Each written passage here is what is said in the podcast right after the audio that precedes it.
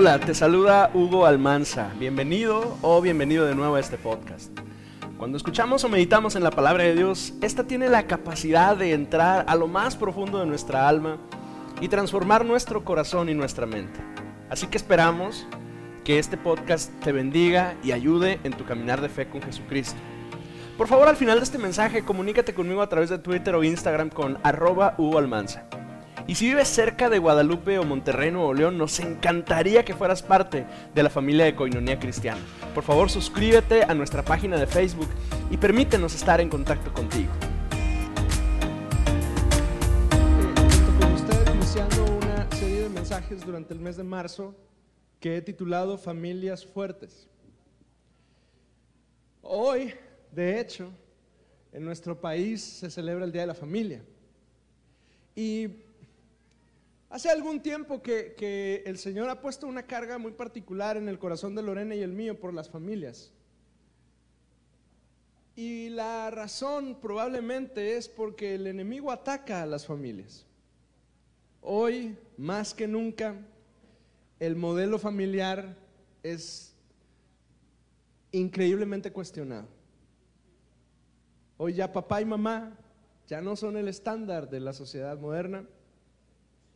Y, quiero eh, platicar con usted algunas cosas que me parece importante de, como de, convertir en el, sustento de los siguientes, las siguientes semanas lo que vamos a charlar usted y yo respecto de las familias. Hoy escuchamos una palabra que, que hasta nos asusta a quienes somos conservadores y es la palabra diversidad. Ay, nos da así como miedito, ¿no? Escucharla. Dios bendice a las familias, déjeme usar esa palabra, en su diversidad. Pero ¿a qué nos referimos con diversidad? Nos referimos a los diversos tipos de familia que la Biblia menciona. Por ejemplo, la Biblia menciona a las familias nucleares, papá y mamá y uno o dos hijos, ¿no? La Biblia menciona también a las familias monoparentales, solo mamá con, con sus hijos, solo papá y sus hijos. La Biblia tiene ejemplos bellísimos de familias integradas, o sea, gente que no hay razón para que seamos familia, pero que Dios eh, nos coloca en un momento, en una circunstancia y nos hace generar vínculos y convertirnos en familia. Y aunque en la Biblia se mencionan casos así, la iglesia reconocemos y entendemos el valor de la familia. Y yo quiero dar dos menciones especiales al respecto. La primera es que la escritura, porque alguien puede, puede bien decir eh, como un gancho ¿no? de argumento al respecto, eh, la escritura efectivamente, muy en el principio del Antiguo Testamento, sí menciona a la bigamia, o sea, un, un marido que tiene dos esposas, por ejemplo, Jacob tenía a Raquel y a Lea, el Cana al principio del libro de Samuel tenía a Ana y a Penina, ¿sí? Sí hay algunas pocas menciones de, de hombres que tenían dos o más esposas. Pero al mismo tiempo la Biblia no reconoce este modelo como correcto ni lo promueve. Y en los casos en que se menciona que ocurría esto, siempre existen conflictos familiares terribles que desencadenaron en situaciones espantosas. Así es que viejos, con una tiene. ¿Para qué quiere más? ¿Verdad? Entonces sí se menciona, es cierto, pero, pero cuando se menciona son casos difíciles que generan un montón de conflictos y no se promueve. Y lo otro que, que la Biblia no menciona, ni reconoce, ni promueve, son las familias homoparentales. No se mencionan en la escritura. Dios bendice a las familias que buscan a Dios y el diablo ataca a las familias para destruirlas. Y hoy yo distingo al menos dos maneras en las cuales el diablo está atacando a las familias en el mundo para destruirlas. Lo primero es pues golpeándolas, atacándolas de mil y una formas. Y la segunda es estandarizando los modelos de familia que están fuera de los lineamientos de Dios. El ideal de la iglesia es que debemos a brindar ayuda y soporte para formar familias fuertes que vencen los golpes del mundo. Y el mundo tiene una voz con un volumen alto. El mundo está enseñándonos hoy que la familia no es importante, que ni siquiera es necesario tener familia. Hoy, vez tras vez, vemos individuos que postergan la formación de sus familias. Porque hoy el mundo dice que ya ni siquiera es necesario casarse. Si estamos juntos es suficiente. Hoy el, discurso público hedonista es que el sexo se vale sin compromiso. Pero Génesis 12.3 dice que todas las familias de la tierra son benditas a través de la iglesia. Por supuesto que Génesis 12.3 dice de Abraham, pero yo creo que esa promesa de Dios para Abraham se cumple en nosotros. Más adelante la escritura dice que nosotros somos del linaje de Abraham por pertenecer a la fe. Entonces, en la iglesia son benditas las familias de la tierra. El plan de Dios es bendecir al mundo a través de familias que son fortalecidas en Dios. Y, hay una carga muy especial en el corazón de Lorena y mío por enseñar sobre la importancia de tener familias fuertes. El miércoles yo compartía con mis hermanos y en línea, yo les decía, creemos que el plan de Dios para la iglesia es la restauración familiar. Y además que la iglesia se convierte en nuestra gran familia donde encontramos y eventualmente nos convertimos en un refugio, un baluarte, un lugar de sustento, de fortaleza y de paz. Porque oiga, qué feos tiempos estamos viviendo. Si usted vio las noticias anoche, usted sabe que estamos viviendo momentos muy duros. Yo le tengo algunos, algunos números para que, para que observemos lo, lo importante que es tener una familia sólida. El 63% de los suicidios juveniles son de jóvenes y señoritas que no tienen papá. El 58% de las mujeres en prisión no tuvieron una figura paterna en casa. El 71% de las chicas con embarazo adolescente no tuvieron papá presente. El 70% de las personas que abandonaron la preparatoria provienen de hogares desintegrados. El riesgo de abuso de drogas en muchachos con hogares disfuncionales aumenta hasta el 68%. Los niños que experimentan divorcio o ruptura en el, núcleo de papá y mamá tienden a sacar malas calificaciones. El 85% de los muchachos en cárceles juveniles, juveniles, no tuvieron una figura paterna en casa. El 90% de la gente sin hogar, los que ve usted ahí tirados debajo de los puentes, el 90% de ellos no tuvieron una figura paterna el 90% de los adolescentes que andan haciendo lo que usted y yo vimos que andaban haciendo en el estadio de, Querétaro, la mayoría de ellos son gente que vienen de una familia desintegrada. O sea, esto no es algo ligero, esto no es algo simple, esto es una realidad. Yo mismo crecí en una familia desintegrada. Yo entiendo en primera persona los efectos que tiene la separación en la familia y en el individuo y en el corazón. Ahora, el asunto es que el divorcio no es la única crisis que la familia enfrenta. La familia enfrenta crisis financieras. Eh, o, o de pronto escuchamos que las familias se fragmentan, que los padres y los hijos se alejan, se distancian, se enemistan por años, o hermanos que eran muy unidos, algo sucede y se separan por el resto de sus vidas. ¿O qué me dice de la pérdida de capacidades? Cuando el jefe de casa o la jefa de casa ya no puede valerse por sí misma. Y entonces usted y yo conocemos historia tras historia tras historia de hijos que dan pasos hacia atrás y dicen, yo no puedo, yo no tengo, yo no sé, yo no, yo no tengo tiempo y algunos han sido hasta hermanos nuestros que nos duele ver la condición en la que están viviendo porque los hijos simplemente dijeron, yo no puedo hacerme cargo. Incluso la pérdida de fe. Qué tragedia cuando en nuestras familias, nuestra gente, nuestros hijos, nuestros hermanos, nuestros papás vivían en la fe, caminaban en la fe, seguían al Señor y de un momento a otro dejaron la fe. Y nos duele tanto, tanto a padres que vemos a nuestros hijos tomar esa decisión, porque esa es una historia más o menos común. Pero oiga, también habemos hijos que vemos a nuestros papás que en algún momento estuvieron muy cerca de Cristo y los vemos alejarse. Y, y no puedo comparar qué duele más si uno u otro, pero en ambos casos duele.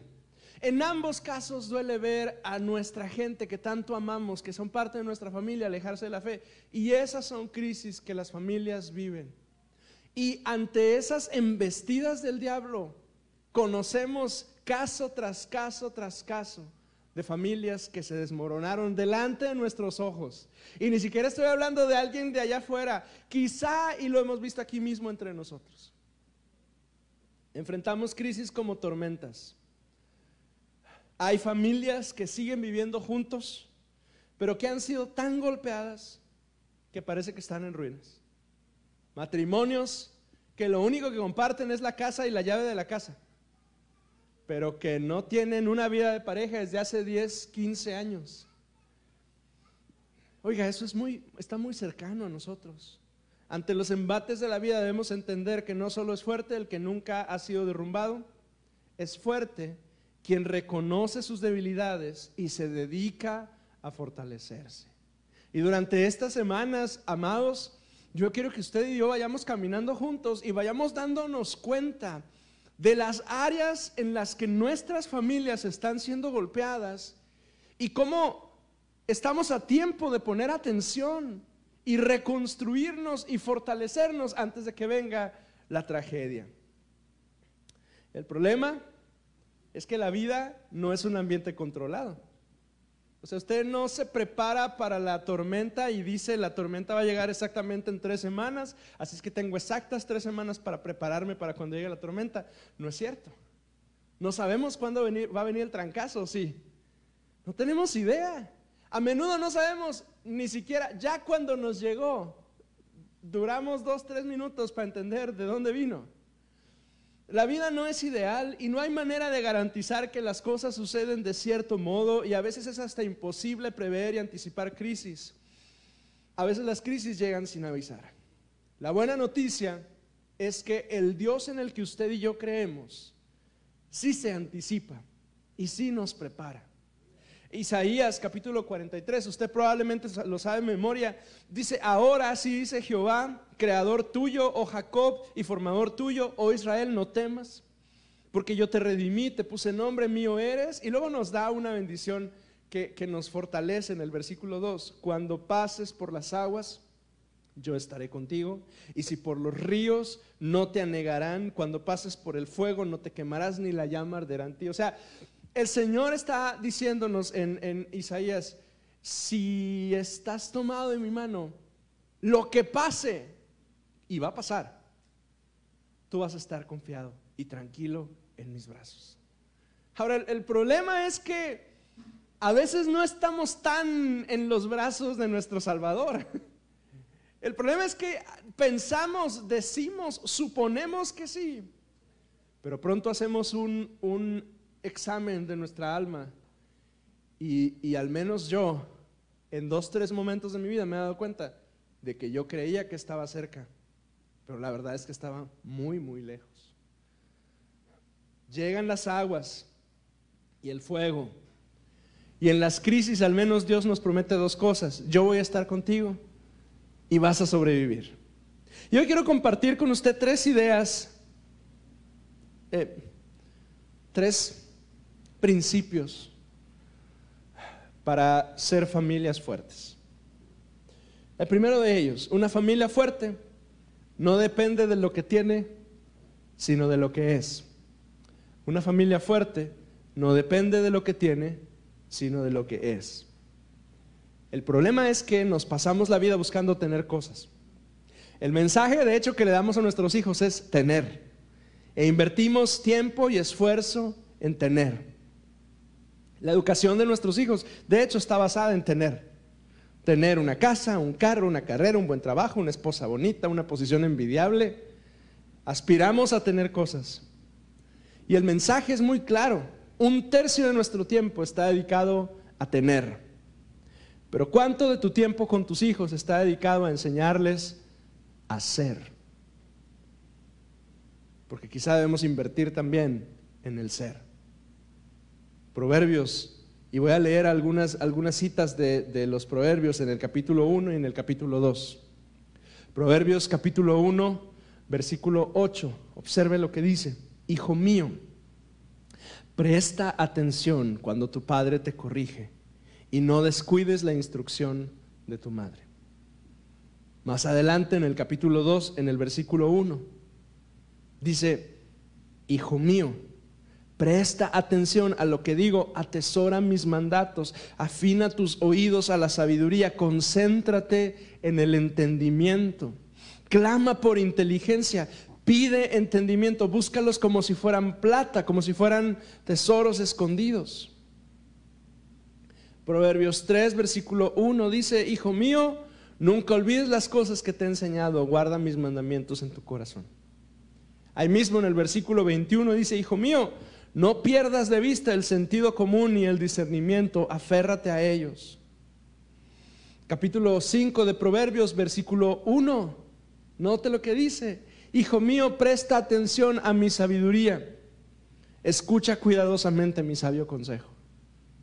Es que nuestras familias necesitan eso sabiduría, entendimiento, discernimiento, claridad, dirección. Nuestros hijos lo necesitan, nuestros hermanos lo necesitan, a veces nuestros viejos lo necesitan, a veces mis papás necesitan también, por supuesto, con sabiduría, con cuidado, amorosamente, pero también mi intervención y mi cuidado. Nos pasamos tanto tiempo preocupados por lo que tenemos que se nos olvida que debemos construirnos a nosotros mismos. Una familia fuerte, entonces, no depende de lo que tienes, sino de lo que es. Y busca, anhela sabiduría, entendimiento. Dice, el capítulo dice, como si fueran tesoros.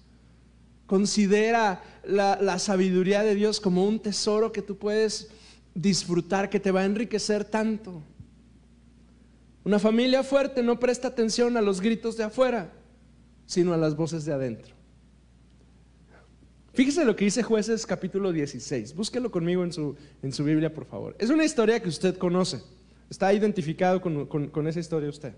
La historia de un hombre muy fuerte llamado Sansón y una mujer muy astuta llamada Dalila. Jueces 16, versículo 4 dice, Tiempo después, Sansón se enamoró de una mujer llamada Dalila, que vivía en el valle de Sorek. Y el verso 5 dice, los gobernantes de los filisteos fueron a verla y le dijeron, seduce a Sansón, seduce a Sansón para que te diga qué lo hace tan fuerte y cómo es posible dominarlo y atarlo sin que se suelte. Y luego cada uno de nosotros te dará mil cien piezas de plata. Fíjese lo que está pasando en este, en este, en este relato. Hay un hombre que está casado con una mujer llamada Dalila. Y hay una vida de pareja. Pero ahí no hay confianza. ¿Lo nota? Dalila escucha a los filisteos. Y Sansón sabe que Dalila escucha a los filisteos y no confía en ella. Qué horror de vida de pareja si lo observa de esa forma. Dalila escuchando a los filisteos siendo seducida por sus ofertas y Sansón con ella, o sea, está con ella, tiene vida marital con ella, pero sabe lo que trama y no confía sus secretos en su mujer. Qué terrible es que en una familia las voces de afuera sean más importantes que las de los más próximos que él o ella confíen más en alguien más que en quien está junto a ambos compartiendo la cama. Qué terrible. Pero oiga, no está tan lejos, ¿o sí? Qué terrible que, en, la, en el matrimonio no haya confianza el uno con el otro. Y la escena puede ampliarse un poquito más. Qué triste cuando los hijos escuchan más a otros que a sus papás. Por eso las familias fuertes se construyen prestando más atención a las voces adentro que a los gritos de afuera. No puede haber una voz que sea más significativa para ti, varón, que la de tu esposa. No puede haber una voz que sea más significativa y más llamativa y más importante para ti, mujer, que la de tu esposo. No es posible que en, tu casa tengas más confianza con alguien más que con tu señora, con tu marido. Escucha, escucha atentamente, adentro. Hijos, escuchen, escuchen. Sus viejos ahí están y puede que pienses que no saben, que no entienden, pero ellos son quienes Dios ha puesto ahí para ti. Y la Biblia dice que los puso ahí para darte dirección. Que tú, hijo, eres una flecha. Y tu vida tiene dirección cuando tú permites que tus padres te, te dirijan. Las voces de afuera no pueden sonar más que las voces de adentro. Una familia fuerte está fundada sobre la roca. ¿Sabe? Pronto los, predicadores cristianos eh, tomamos los principios bíblicos y los expresamos como, como si fueran em, eh, eh, elementos de, motivación para la gente, ¿no es cierto? Y, y, algunos motivadores toman la Biblia y toman, encuentran los principios bíblicos y los comparten y funcionan, pero tenemos que darnos cuenta que ningún principio cristiano funciona realmente en la vida de un ser humano si no está fundamentado en la roca. Podemos tener o aprender de buena mayordomía, saber comunicación, pero eventualmente las tormentas van a llegar y pueden destrozarnos. Y la única cosa que nos va a mantener sólidos y firmes es haber estado cimentados sobre una roca sólida. Todos nosotros somos vulnerables, somos susceptibles a pérdidas, a daños, a sufrimiento, a desastre. Y la lucha es que nos sabemos vulnerables y lo único que nos mantiene es estar cimentados para evitar la inundación. Observe lo que dice Mateo capítulo 7 y Lucas capítulo 6. Es el mismo relato y lo quiero leer dos veces. La primera vez en, Mateo 7, 24 al 27 Búsquelo por favor en su Biblia. Y la segunda vez en Lucas capítulo 6, versículo 47. Es el mismo relato en dos evangelios y lo quiero leer en los dos por un detallito que aparece en uno y en otro no. Mateo 7, 24 dice, cualquiera pues que me oye estas palabras y las hace, le compararé a un hombre prudente que edificó su casa sobre la roca. Descendió lluvia y vinieron ríos y soplaron vientos y golpearon contra aquella casa y no cayó, porque estaba fundada sobre la roca.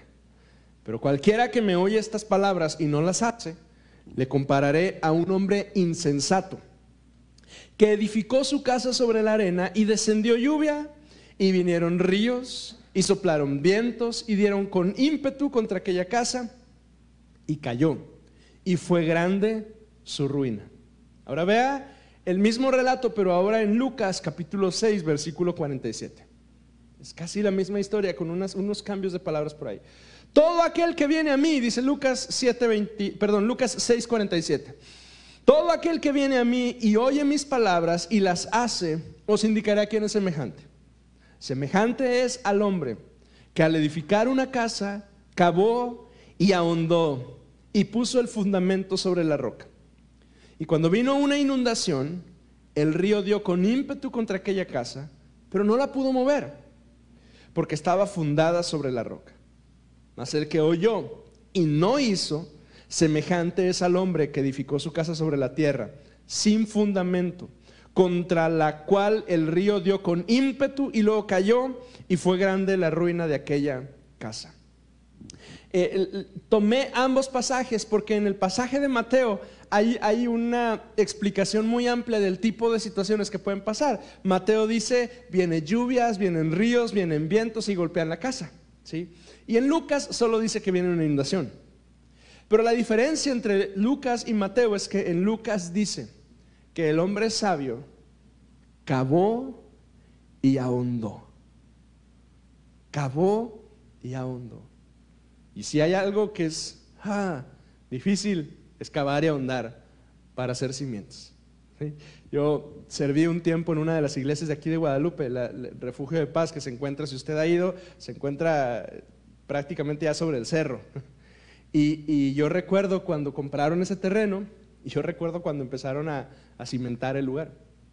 Y en una de las esquinas del templo, el firme cayó como a unos menos de un metro de distancia de la, línea del, piso del templo. Pero en otra de las esquinas, el firme está como a 4 o 5 metros de profundidad. Y había que cimentar, bueno, esa fue la instrucción que les dieron cuando estaban construyendo, ver una zapatota enorme hasta allá, hasta abajo, ¿verdad? Cavar y ahondar hasta encontrar firme. Del pasaje de Lucas podemos observar algunos detalles. El primero de ellos es que tú puedes estar cerca de Jesús y no estar preparado para las tormentas. Aguas con eso. Tú puedes estar cerca de Jesús y no estar preparado para las tormentas. La segunda cosa que observo es que edificar no es garantía de permanecer. Porque los dos edificaron.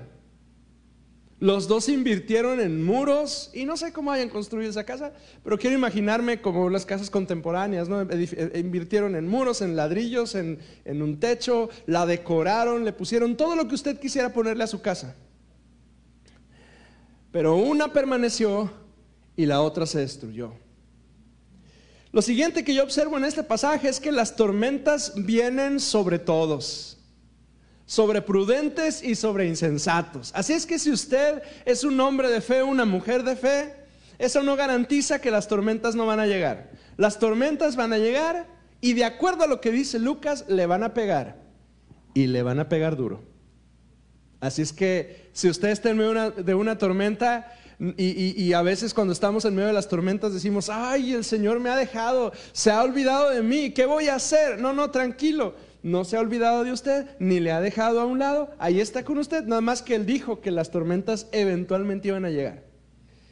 La diferencia entre uno y otro es donde puso el fundamento. Y el secreto está justamente ahí, en la roca.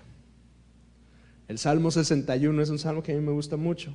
Salmo 61, versículos 1 hasta el 3 dice, oye, oh Dios, mi clamor. A mi oración atiende. Desde el cabo de la tierra clamaré a ti cuando mi corazón desmayare y después dice, llévame a la roca que es más alta que yo, porque tú has sido mi refugio y torre fuerte delante del enemigo. O sea, el salmista entiende que si hay un lugar en el que va a estar él seguro, y usted y yo, es en la roca. Y que podemos clamar al Señor y Él nos escucha y nos toma, lo imagino así, nos toma y nos coloca en el lugar seguro. Proverbios capítulo 10, versículo 25 dice, como pasa el torbellino, así el malo no permanece, mas el justo permanece para siempre. Pero la nueva traducción viviente dice, cuando llegan las tormentas de la vida, arrasan con los perversos, pero los justos tienen un cimiento eterno. Y me gusta esa, esa segunda versión. Las tormentas de la vida llegan y algunos de nosotros estamos recibiendo las embestidas de una tormentota espantosa. Pero si usted es justo, si usted es una mujer justa, usted está bien cimentado, bien cimentada. El Salmo 71, versículo 3, se lo leo, escúchelo, dice el, salmista, dice, sé para mí una roca de refugio a la cual pueda ir continuamente. Tú has... Eh, Tú has dado mandamiento para salvarme porque tú eres mi roca y mi fortaleza. Yo recuerdo que cuando yo empecé el ministerio vivía en una colonia por Juárez y acababa de pasar el, huracán Alex en el 2010, en el verano del 2010. Y usted recuerda, el huracán Alex fue terrible, destrozó todo y, y, algunos a lo mejor, no lo sé, pero algunos a lo mejor vivieron estragos en sus casas, qué sé yo, fue una tragedia aquí en la ciudad. ¿no?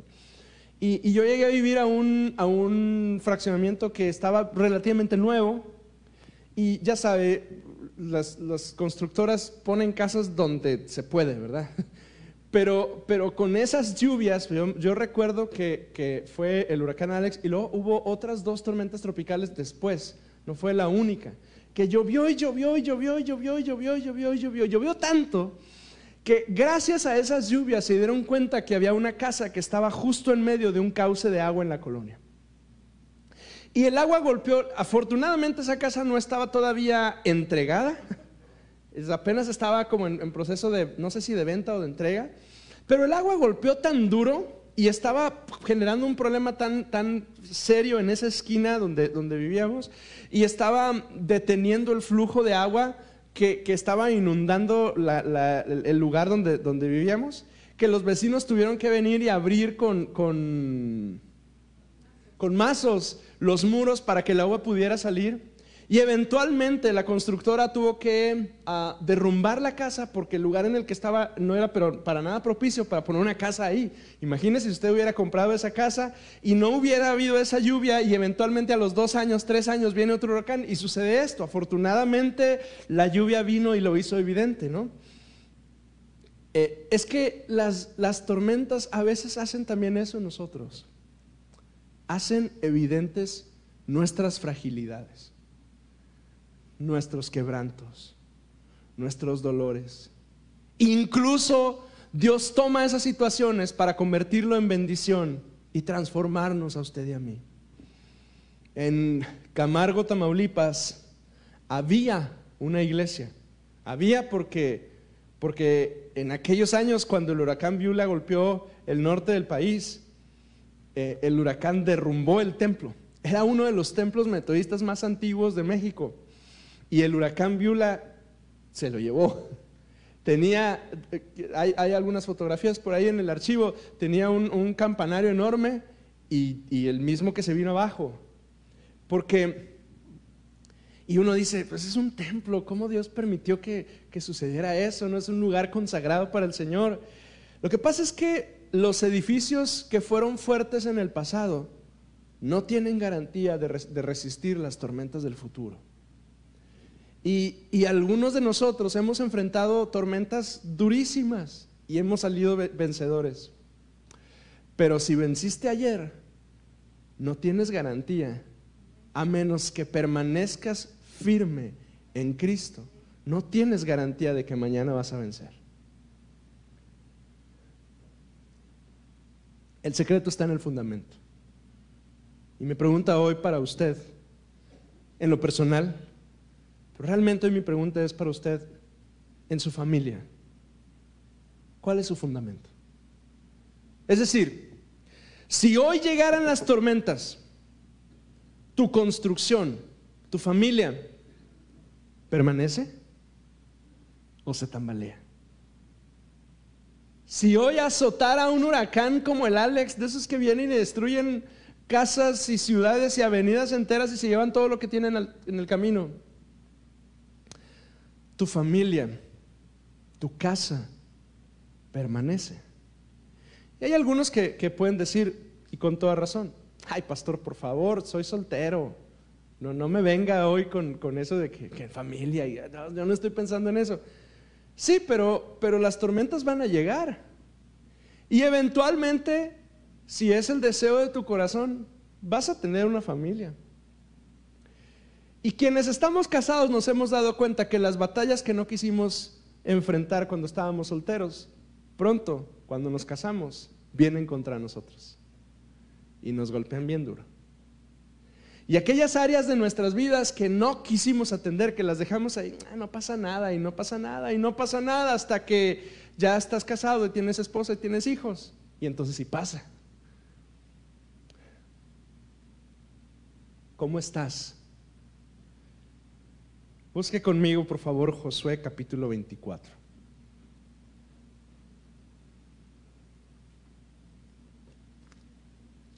Josué capítulo 24. Este es un pasaje que ah, me gusta mucho. Estoy leyendo en la nueva traducción viviente. Téngame paciencia, discúlpeme si es diferente a su versión a la versión de la pantalla. Josué 24, 11 al 15. Dice, cuando cruzaste el río Jordán y llegaste a Jericó, los hombres de Jericó pelearon contra ti, como lo hicieron los amorreos, los fereceos, los cananeos, los hititas, los jerjeseos, los hebeos y los jebuseos. Pero yo te di la victoria sobre ellos. Ahora quiero detenerme un minutito aquí para, entender de qué está hablando Josué. Este es el último discurso de Josué con el pueblo. Josué, al principio del libro, Josué es un chamaco. Chamaco es mucho decir, ¿verdad? Es un chamaco de 80 años. Pero a comparación del viejito que está sucediendo, Moisés tenía 120 años, si es un chamaco, ¿verdad?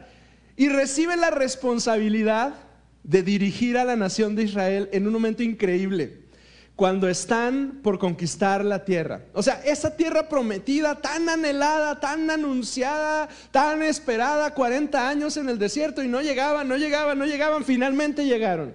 Y es Josué el que los va dirigiendo. Y usted lee el libro de Josué y, se sabe que, la primera batalla fue en Jericó, y luego la segunda batalla la perdieron en Jai y luego volvieron a ganar, y así sucesivamente hubo muchas batallas que fueron enfrentando, y lo que estaba pasando es que ellos iban conquistando poco a poco el territorio. ¿sí?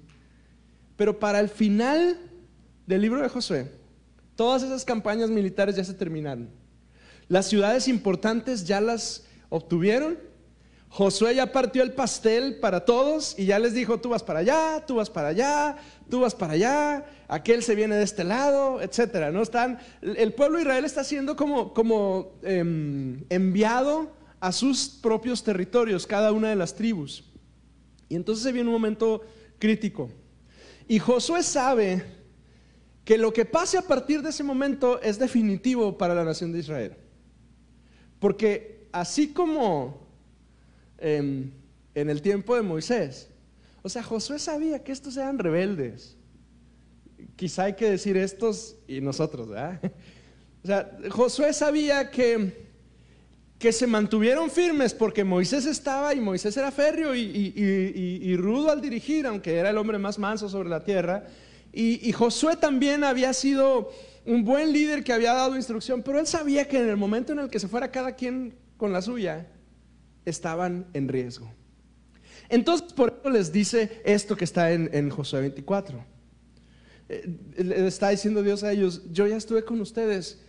Em, verso 12, envié terror antes de que llegaras para expulsar a los dos reyes amorreos. No fueron, no fueron tus espadas ni tus arcos los que te dieron la victoria. Yo te di la tierra que no habías trabajado y ciudades que no construiste, en las cuales vives ahora. Te di viñedos y huertos de olivos como alimento, aunque tú no los plantaste. Por lo tanto, teme al Señor y sírvelo con todo tu corazón. Echa fuera para siempre los ídolos de tus antepasados que adoraron cuando vivían al otro lado del río Éufrates y en Egipto. Sirve solo al Señor. Pero si te niegas a servir al Señor, elige Elige hoy mismo a quién servirás. ¿Acaso optarás por los dioses de tus antepasados que sirvieron al otro lado del río Éufrates? ¿O vas a preferir a los dioses de los amorreos en cuya tierra ahora vives? En otras palabras está diciendo, miren, yo ya me estoy retirando, estoy jubilado, ya ustedes cada uno va a ir por su lado y temo que si cada quien se va por su lado se desvíen del Señor. Por favor, les está diciendo Josué a los israelitas, sirvan al Señor y si no quieren servir al Señor, pues decídanse a servir a alguno de estos dioses. Pero observe la, última frase que usted la conoce porque la ha leído en, muchas ocasiones. Pero en cuanto a mí y a mi familia, nosotros serviremos al Señor. Pero yo y mi casa, dice la, la reina Valera, yo y mi casa serviremos a Jehová. Mire, la gente no quiere servir al Señor. La gente no se quiere acercar al Señor. Es terrible, es espantoso, es doloroso, pero hay un rechazo. Y a veces en la iglesia nosotros mismos estamos lidiando con un pie de un lado y otro pie del otro. Y yo quiero animarle el día de hoy. Dios ha hecho tantas cosas en usted. Dios ha sido tan misericordioso con usted y conmigo. Dios ha sido tan maravilloso con nosotros que, que durante este mes que vamos a estar meditando juntos, sobre las familias fuertes. Yo quiero animarle que semana tras semana vaya decidiéndose a reorientarse, a buscar al Señor, a caminar hacia Él. Que deje la indecisión de, de sí unos días y luego no, porque está más padre de este lado. Déjese de todo eso y sirva al Señor, porque el llamado del Señor es a servir junto con mi casa. Yo estoy agradecido por la esposa que el Señor me dio, porque a donde Dios nos ha indicado, ella ha agarrado sus cosas y hemos caminado juntos sirviéndole. Y yo sé que, que, soy privilegiado por eso. Y yo sé que hay casos en los cuales esa tensión no es tan fácil de lidiar. Yo sé que hay parejas, matrimonios y familias que uno quisiera, pero el otro no se deja. Y hay tensión, y hay dolor, y hay frustración, y ay. Pero sabe, todo inicia en el fundamento. ¿En dónde estás sembrado? ¿En dónde estás fundamentado? Si hoy llegara la tormenta, estás en la roca. O, o, quizá he invertido tanto en cosas que son tan poco importantes que cuando vienen las tormentas se llevan todo, porque no fui cuidadoso del fundamento. Incline su rostro un minuto, por favor.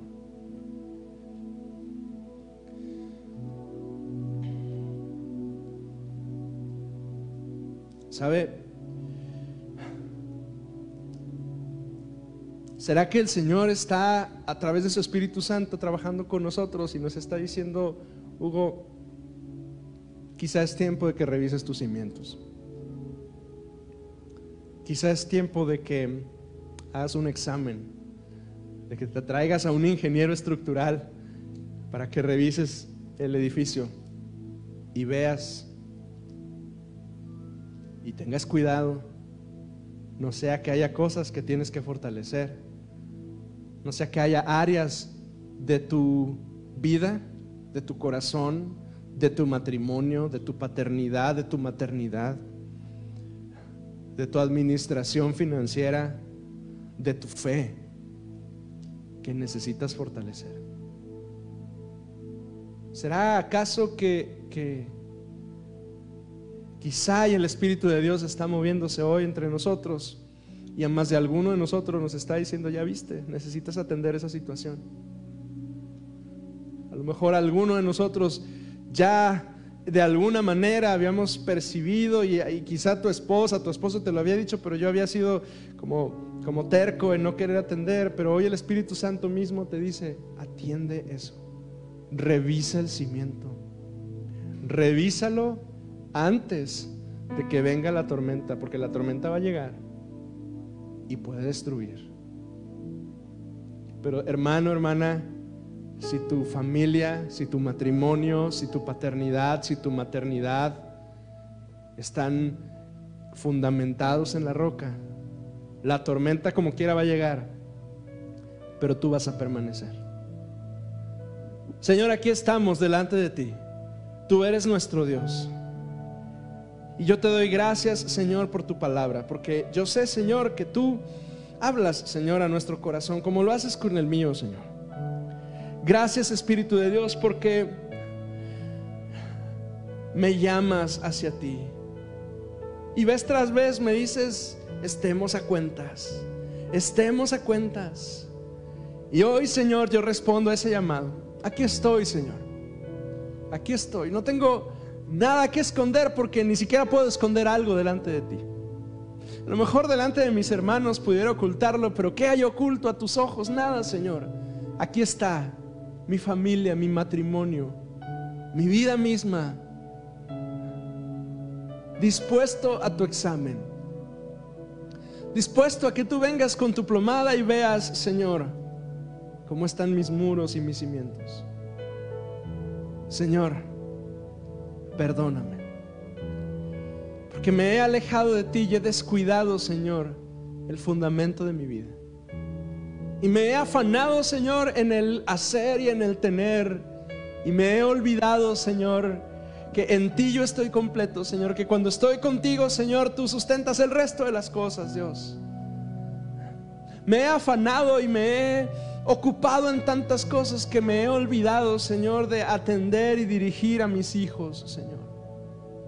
Y pronto me doy cuenta de que sus decisiones no son acertadas, pero no es que ellos estén mal solamente, es que yo mismo no he estado presente en sus vidas, Señor. Perdóname. Perdóname, Señor, porque de pronto y me doy cuenta que en casa con mi esposa, Señor, las cosas no estaban tan bien como yo pensaba. Pero he sido yo mismo que me he descuidado, Señor, y me he alejado de ti. Pero hoy, Señor, nos acercamos a ti con corazones honestos, sencillos, pidiéndote, Dios, que nos ayudes a estar fundamentados en la roca. Si usted se une a esta oración, se identifica con ella, le invito a que esté de pie conmigo y con sus manos en alto le diga conmigo al Señor, Señor, yo quiero estar fundamentado en ti. Yo quiero, Señor, que tú fortalezcas mi familia, Señor. Yo quiero, Dios, que tú fortalezcas mi matrimonio, que tú fortalezcas mi relación con mis hijos, Señor. Ayúdame, Dios. Señor, vemos aquí hombres y mujeres, Señor, que tenemos hijos en diversas edades, Señor, y tú nos llamas a estar presentes en sus vidas independientemente de la edad que ellos tengan, Señor. Ayúdanos, enséñanos, muéstranos cómo, Señor, tú eres el Padre amoroso a quien podemos acudir para buscar ejemplo, para bendecir y dirigir a nuestros hijos. Enséñanos, Señor, en el nombre de Jesús. Ayúdanos. Tú conoces todas las cosas, Dios. Aquí estamos te reconozco como el Señor y como el único que puede ayudarme a estar firme sobre la roca. Oro yo las palabras del salmista, llévame a la roca que es más alta que yo, cuando mi corazón desmayare, Señor, porque tú eres mi sustento. Señor, pronto me doy cuenta que estoy eh, desvalido, alejado de ti, pero tú escuchas nuestro clamor y nos llevas a esa roca fuerte y nos colocas en ese fundamento eterno, Dios, y nos das esa seguridad, Señor, que solo los pies sobre la roca nos pueden dar. Ayúdanos, Señor, en el nombre de Cristo.